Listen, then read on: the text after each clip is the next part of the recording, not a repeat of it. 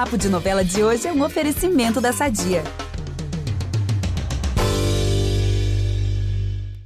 Uma outra coisa que eu achei super interessante no Guilherme e na sua escalação para viver o Guilherme é que o personagem é um cara super vaidoso, sucesso profissional, e aí, enfim, ele, ele tem esse, essa pira com o sucesso dele mesmo, né? Tem essa questão da mãe que mimou ele a vida inteira, Isso. enfim. Ele é vaidoso nesse lugar, ele não é, não é um homem que, que, que, que, usa lá seus, seus cremes e coisa e tal, não é vaidoso nesse lugar, né? Ele é, ele é vaidoso Uh, ele é orgulhoso, digamos assim. Isso, e isso acaba repercutindo em todas, basicamente todas as relações dele, inclusive as mais próximas, com o filho, com a esposa. E eu achei curioso. Né?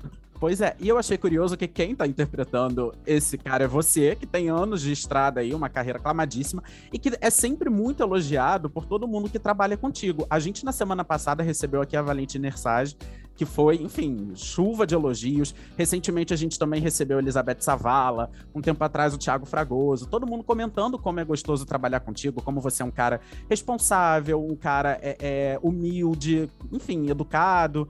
E aí eu queria saber o seguinte: como que você lida com a vaidade, já que você também é um cara que tem um sucesso profissional, e como você fez e faz para não cair aí nas armadilhas da fama, deixar o sucesso subir a cabeça? Como é que você faz para não se tornar um Guilherme nesse sentido?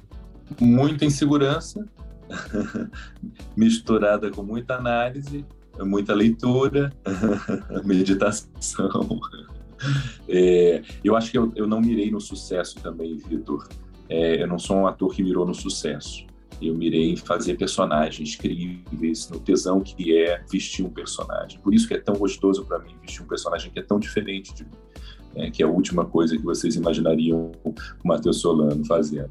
Que esse é, esse é o meu, meu grande barato, esse é o meu, meu tesão, estar ali ah, contracenando com aquelas pessoas, muitas delas pessoas que eu assisto desde criança, como Tato Gabos Mendes, Ana Lúcia Torres, são, são pessoas assim, que são referências para mim. E hoje são meu pai e minha mãe. Então, assim, esse é meu prazer. Eu não, não tiro o prazer do sucesso, eu não tiro o prazer da fama, eu tiro o prazer do meu ofício.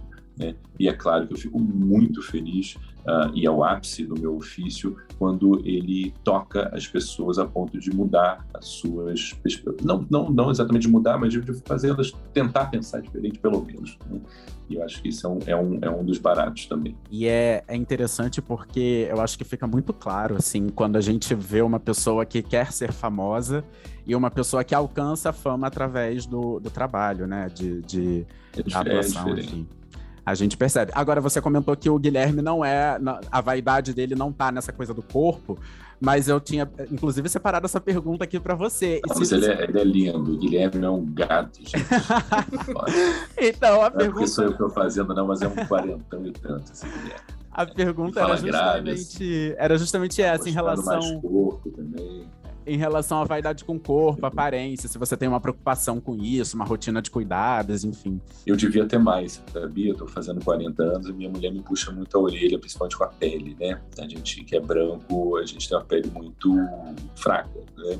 Para usar um, talvez um termo pejorativo, a gente precisa se proteger, uh, passar o tal do filtro solar que o Pedro Bial sempre fala, e, e, cuidar, eu devia cuidar mais. Mas eu cuido do, do, do corpo mais por uma questão de saúde, mas é claro que depois eu posso me sentir bonito também.